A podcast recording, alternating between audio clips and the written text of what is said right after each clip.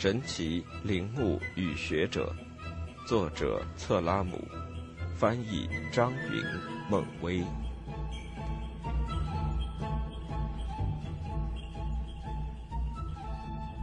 第三章：历史的追踪者。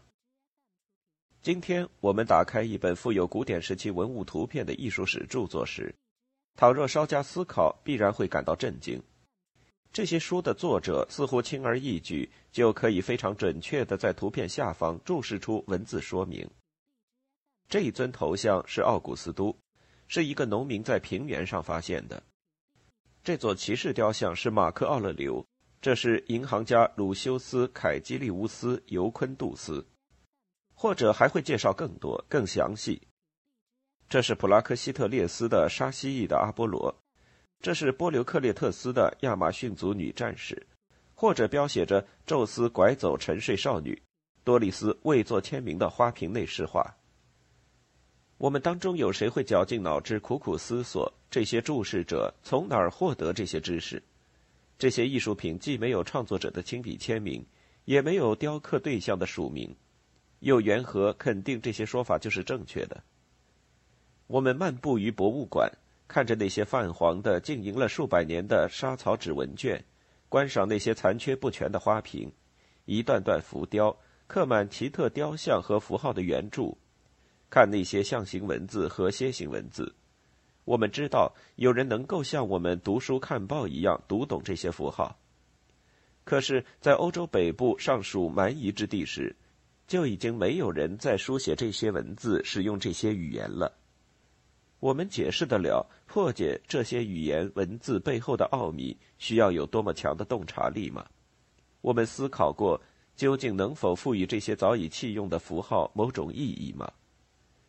我们翻阅历史学家的著作，浏览古老民族的历史，虽然他们兴起于遥远的土地，并且在远古时代业已没落，但我们身上仍然抹不去他们的影子。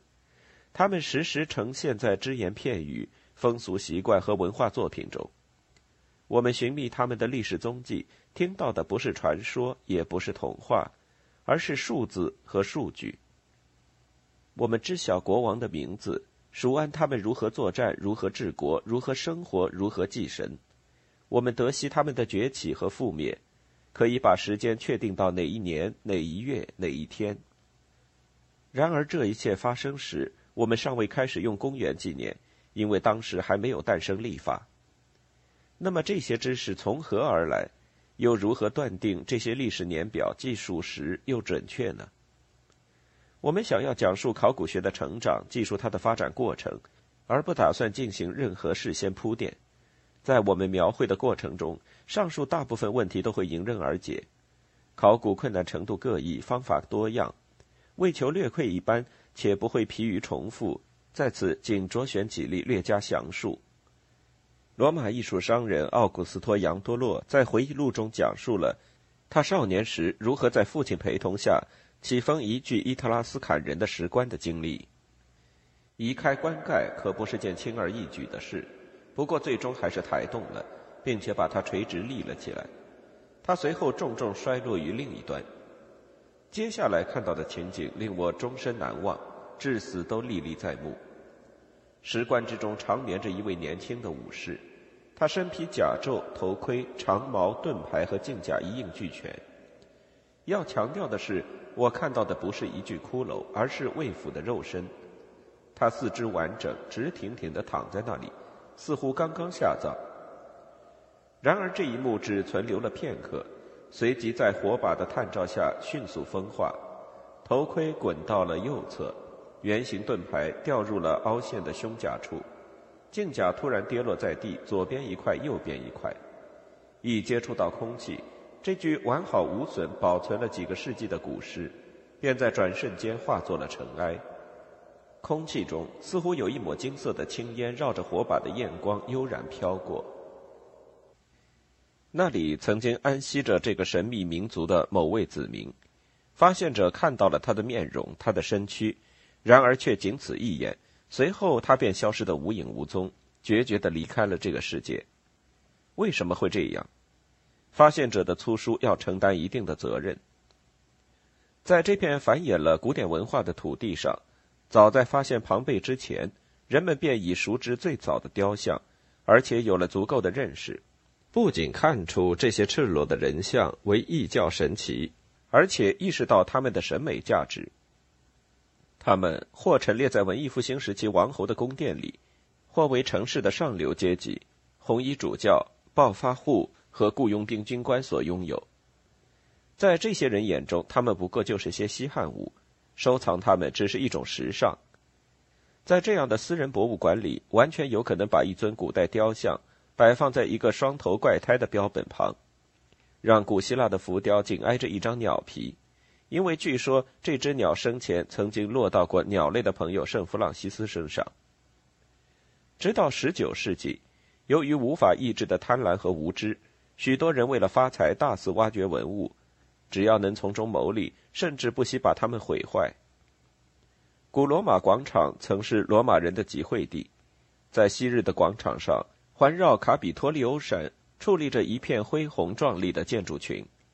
十六世纪时。却在这里烧起了石灰窑，把修建神庙的石头变成了建筑材料。教皇们任意取用那些大理石来装饰自己的喷泉。塞拉皮雍神庙被用火药炸毁，只为装饰某位英诺森教皇的马郎。卡拉卡拉浴场的石料成了高级商品。罗马斗兽场被当作采石场长达四个世纪。一八六零年，庇护九世为了节省开支。从这些异教徒的遗迹取材装饰一座基督教建筑，仍在继续着破坏活动。到了十九世纪和二十世纪，呈现在考古学家面前的只剩下一片废墟。假如那里的古迹保存完好，考古学家必能从中获得更多的信息。不过，即便在一个未曾发生过这一切的地方，即便没有人未经许可大肆破坏，没有盗贼暗自搜寻地下宝藏。即便考古学家看到的是没有任何损毁的历史，这种情况是多么罕见！他们同样需要面对其他的困难，如何正确阐释这些古迹文物成了新的问题。一八五六年，德国杜塞尔多夫附近出土了一些骨骼残骸，今天我们业已证实他们是尼安德特人的遗骸，但在当时，人们通常视其为动物骨骼。只有埃尔贝菲尔德高级中学的教师富尔罗特博士对这一发现做出了正确的阐释。除此以外，一时间众说纷纭。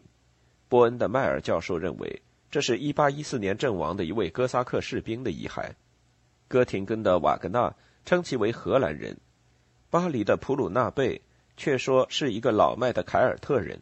著名医生费尔绍则言之凿凿地表示，此人生前是患有痛风的耄耋老者。这位医学界的泰斗运用权威时常常过于草率，以致阻碍了很多科学的发展。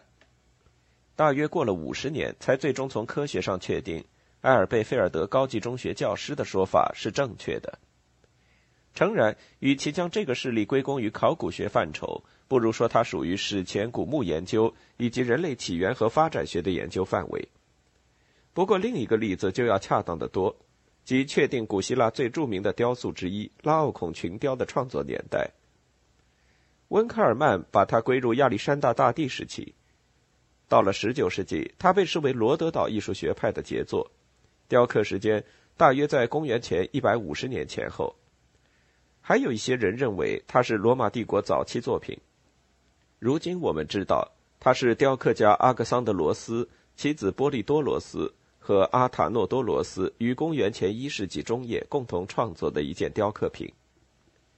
好的，现在应该清楚了。即使古文物或者遗迹从未受到过损坏，也很难对他们做出相关阐释和说明。但是，倘若必须质疑这些史料本身的真实性，情况又会如何？威尔茨堡的贝林格教授就曾因此上当受骗，成为这一恶作剧的牺牲品。1726年，他发表了一本著作，书名为《拉丁语》，长达一页半，在此就不做赘述了。书中谈到贝林格和他的学生在维尔茨堡附近发现的化石，有花，有青蛙，有一只刚捕到苍蝇的蜘蛛。这只蜘蛛跟猎物一起变成了化石，有一块像星星，还有一块像半勾月。有刻着希伯来文字的板状物，以及极为罕见的一些物品。书中配有大量的插图，完全按照画石原样绘制成非常精美的铜版画。看着这些图片，便可知文中描述的内容。该书卷帙浩繁，言辞中不乏针对异议者的大肆抨击和诋毁。在真相大白之前，这本书极为畅销，并且备受赞赏。后来真相揭晓，原来是几个小学生把他给捉弄了。他们在家里手工制作了这些化石，然后设法把它们埋在了教授经常挖掘的地方。既然提到了贝林格，就不该忘记多梅内奇。巴黎军械图书馆仍保存着这位法国传教士的一部鸿篇巨制，书中附有二百二十八幅整页插图。书名为《美洲图画文字抄本》，一八六零年以魔真本形式出版。后来证实，这些印第安人的图画不过是一个土头土脑的德裔美籍孩子会在图画本上的执着的速写。他的父母说的是低地德语。会有人认为这类事情只在贝林格和多梅内奇身上发生过吗？这么想就错了。伟大的温克尔曼也曾经阴沟里翻船。被卡萨诺瓦的弟弟给骗了。此人为温克尔曼的著作《未发表的古文物》绘制了插图。除此之外，他还在那不勒斯完成了三幅画作：一幅画的是朱比特和该尼穆德斯，另外两幅画的都是正在翩翩起舞的女子。他把这些画送给了温克尔曼，并且大言不惭地宣称，他们是在庞贝城里从墙上揭下来的。为了让这一说法真实可信。他还添油加醋地编了一个跌宕起伏的故事。一位军官偷偷摸摸把这些画一件接一件弄出来，在黑黢黢的夜里，冒着生命危险，古墓鬼影重重。卡萨诺瓦的弟弟熟谙如何渲染气氛以达到最佳效果，温克尔曼终于上钩了。他不仅相信这些画是真品，而且对整个故事深信不疑。他在著作。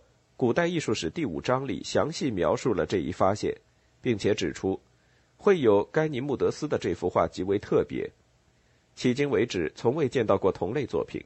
这一点他倒是说对了，因为除了卡瑟诺瓦的弟弟以外，他是第一个看到这幅画的人。他不愧是朱比特所爱之人，堪称古代流传下来最美丽的形象。他的容颜冠绝天下，他的身上散发着原始的欲望。似乎生活的全部不过是悠长一吻，免于被欺骗的技术，或者说从众多特征中判断出一件作品的真伪、风格和历史，也就是对作品进行阐释的方法，被称作诠释学。光是研究如何阐释古希腊、古罗马时期著名文物的文献就堆满了图书馆，从中可以查询到每一个阐释，上至温克尔曼最初的尝试。下到今天对同一研究对象意见相左的学者之间的争论。考古学家是历史的追踪者，他们有着侦探一般敏锐的洞察力，借助于这种能力，常常可以像拼图一样，把一条条细微的线索联系在一起，直到得出合乎逻辑、不容辩驳的结论。考古学家的工作真的比侦探更容易吗？他们是跟死的东西打交道。难道这些东西就不会反抗，不会再故意制造错觉，也不会伪造踪迹？的确，没有生命的石头不会抗拒任何观察，但是谁能说清它们本身早已暗含了多少虚假伪验？最早的发掘报道本身又会存在多少错误内容？因为这些遗存之物的原件散落在欧洲以及世界各地的博物馆，任何考古学家都不可能看个遍。今天，摄影技术虽然可以把它们准确地记录下来，但是绝非全部。一直以来，仍需要人工绘图作为辅助手段。由于主观原因，必然会产生色彩上的偏差，甚至出现误读。因为绘图者对神话或者古代文化通常知之甚少，所以魔画的图样也就不太准确，而且充满了误解。今天，巴黎卢浮宫展出着一副石棺。上面雕刻了爱神丘比特和普赛克的祖像，丘比特的右前臂已经折断，右手仍抚在普赛克的面颊上。在两位法国考古学家出版的著作中，这只手被画成了胡须。普赛克竟会有胡须。这些插图显然很荒谬。尽管如此，另一位法国人，也是卢浮宫馆藏目录的编撰者，却这样写道：“这幅石棺的雕刻者并未理解这组人物，因为他创作的普赛克虽然身穿女装，却长着胡子。”人们会有意识的在历史上寻踪觅迹，难道这样就不会出错吗？或许问题要更加复杂。现在，威尼斯有一组浮雕，表现的内容是两个男孩拉着一辆双架牛车。车上站着一个女人。这组浮雕是两百多年前修复过的，当时的阐释者把它视作希罗多德笔下一则故事的图解。故事的主人公是赫拉的祭司库迪普。有一次，他要去神庙参加众神举行的庆典，平时他都是乘牛车前往。不巧这天拉车的公牛放牧未归，他的两个儿子克留比斯和比同。就将自己套上了牛轭，代替公牛拉车，把他送到神庙。他们的母亲备受感动，恳求众神赐予儿子人世间最大的幸福。赫拉征得众神的同意，谕旨让他们在睡梦中安然离世，因为人间最大的幸福莫过于在少年时代便悄然死去。这组浮雕就是按照这样的阐释进行修复的。女人脚边的栅栏改成了带轮子的牛车。一个男孩手中正在编结的东西成了车辕，装饰花纹增多了，轮廓延展了，浮雕深化了。就这样，新阐释出来的细节越来越多。根据修复内容，浮雕的创作年代得以确定，不过是一个完全错误的时间。装饰花纹被视作雕像，庙宇被当成木龛，这些阐释完全彻底背离了原作。为希罗多德虚构的故事添枝加叶，纯属胡编乱造的补充。这样修复的结果必然都是错误的，因为原来的浮雕根本就不是以希罗多德笔下的故事作为题材雕刻而成。牛车是修复者凭空臆想出来的，车辕同样如此，以至于看上去就像套在动物脖子上的项圈。这个例子是否可以说明一个错误的阐释可能会成为一连串错误的源泉？上文中提到的希罗多德，他的著作一直在源源不断为我们传递启示，帮助我们确定文物所属年代，向我们提供艺术品及其创作者的信息。那些古代作家，不管属于哪个年代，他们的作品都为注释学寻根救援提供了线索。不过，考古学家由于笃信书中之言，从而指鹿为马的事情也是屡见不鲜。作家的创作难道不能源于真实高于真实吗？为了创造艺术形象，他们难道不能把历史当作纯粹的题材进行改变、重加塑造、加入自己的想象吗？反正神话就是这样的。在不懂艺术的人看来，作家都在撒谎。如果我们把这种缺乏科学准确性的诗意自由称之为谎言，那么古人撒的谎可不比现代人少。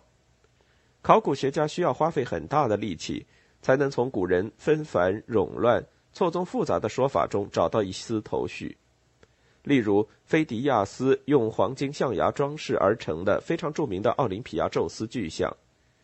要想确定他的创作年代，很重要的一点就是了解菲迪亚斯之死，但在这一点上却出现了截然不同的说法。埃弗罗斯、迪奥多罗斯、普鲁塔克和费洛科鲁斯各执一词，有的说他死于狱中，有的说他逃脱。